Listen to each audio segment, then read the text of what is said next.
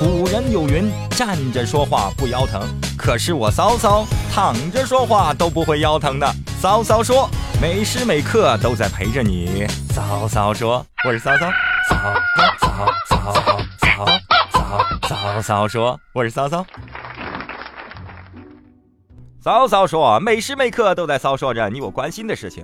最近啊，只要一打开电脑，上面全部是关于骗子的新闻。新闻媒体啊，也在教大家一些防骗的知识。我觉得这条挺不错的啊，给大家再说一遍：骗术防不胜防，要记住防骗的六个疑虑，你都记住了吗？一、接到电话遇到陌生人，只要一谈到银行卡，一律挂断；二、只要一谈到中奖了，一律挂断；三、只要一谈到是公检法队伍或是领导干部，一律挂断；四、接到短信。信所有短信，但凡有链接的，一律删掉。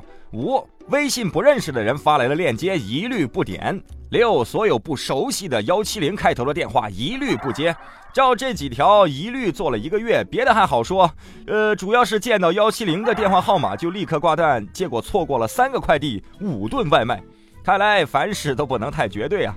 有人说落后就要挨打，也有人说枪打出头鸟，这说明什么？说明了只要有人想揍你，他总能找到理由的。看这条新闻啊，商家把月饼换个日期又隔年来卖，给个理由先。据报道说啊，说中秋节啊这个期间啊，各商场的这个月饼啊是在热销。这个北京市市民呢发现某品牌的月饼包装上有两个生产日期。印记呢显示是今年的八月份，但是模糊的日期啊写的是去年八月份。该月饼盒的背后呢明明写着保质期为六十天，那岂不是过期一年多了？该月饼的这个负责人表示啊，说是这个月饼盒呢是去年的啊，里边装了月饼呢还是今年的。每次我都纳闷了，中秋一过呢，这个商场超市里所有的月饼通通奇迹般的消失了，没想到是去冬眠了。不过，既然商家都说月饼是今年的，那就当它是今年的，对不对？反正月饼自己又不会讲话。月饼你好，月饼再见。在吃这件事情上，其实我们的态度呢还是挺宽容的，毕竟呢都是身经元素周期表考验过的人。我有个同事就说，说他上小学的时候呢，这个地沟油刚刚爆出来，闹得人心惶惶的。这个食堂老板呢，迫于舆论的压力出来澄清，说：“各位同学们，天地良心呐！”我们食堂的菜从来没有放过油油油油油。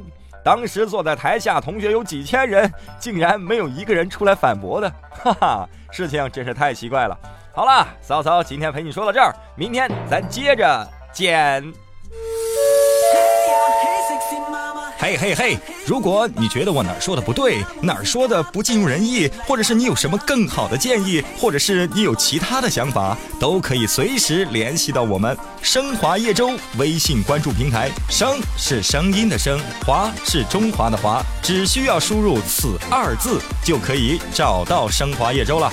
好了，常联系吧，拜。